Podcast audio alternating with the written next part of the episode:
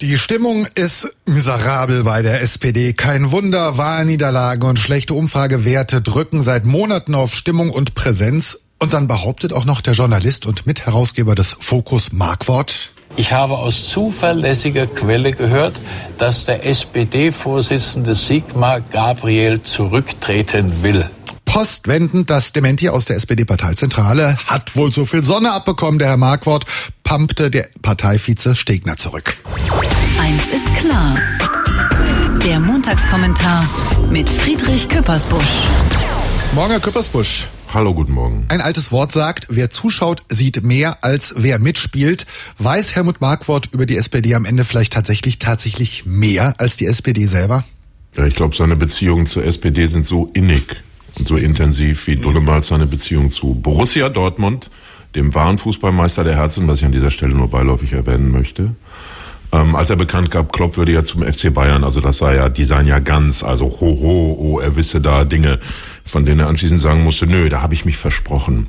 Die SPD hat auch gesagt, dass äh, Herr Markwort als langjähriger Fokusmacher ähm, von der politischen ganzen Grundauslinie, äh, Grundausrichtung ganz bestimmt derjenige sei, der wisse, was äh, in intimen Zirkeln der SPD gerade verhandelt wurde. Und so kommt es dazu, dass der SPD-Vorsitzende Sigmar Gabriel tatsächlich bei RTL das selber dementiert. Das ist eigentlich das Lustigste. Also wenn ein ein Gerücht so bescheuert ist, dass man sagt, boah, da riecht, äh, lohnt ja nicht mal das Dementi, dann behandelt man es auch so. Und das aber dann Sigmar Gabel, der wohl in den letzten Tagen auch gesundheitlich angeschlagen war, ans Mikrofon und vor die Kamera eilt, um selber zu sagen, wie doof das sei, das ist ein bisschen überraschend.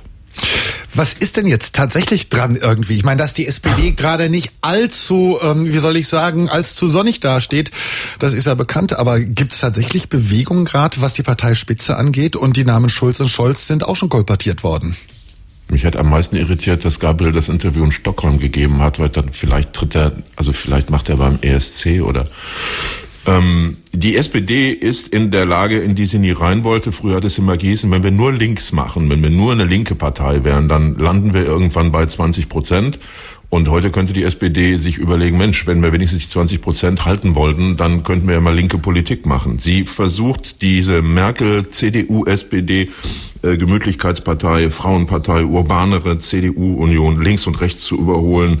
Ähm, mal spricht Sigmar Gabriel vom Pack bei Pegida, mal möchte er da die Sorgen und Nöte der Leute verstehen und mal sagt er, es müsse jetzt mal ein Programm für die eigene Bevölkerung gemacht werden und gräbt den tiefen Graben zu den Wanderern und Zuwanderern und spricht auf einmal selbst wie ein Pegida-Politiker. Er könnte eigentlich sagen, wir haben den Mindestlohn hinbekommen, wir haben die Rente mit 63 hinbekommen, ähm, wir haben ganze SPD-Programmatik durchgesetzt, ich bin dufte Typ, seht's doch endlich ein, wird aber dann selber nur mit 74 Prozent beim letzten Parteitag wiedergewählt und da vielleicht ist, ist es einfach im Alter von Herrn Marquardt so, dass er sagt, komm, so ein halbes Jahr, das schlabbern wir mal.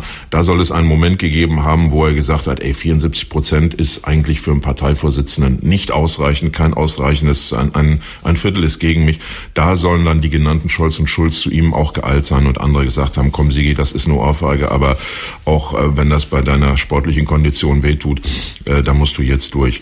Ähm, ich glaube, ein, ein, es gibt ein ganz, ganz einfaches Argument gegen dieses Gerücht. Wer wäre denn so irre, das jetzt zu machen? Also wer holt sich denn die Ohrfeige, die richtige von Frau Merkel nächstes Jahr ab?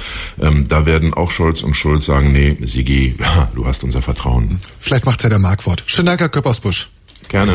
Eins ist klar. Der Kommentar. Nachzuhören auf radio1.de.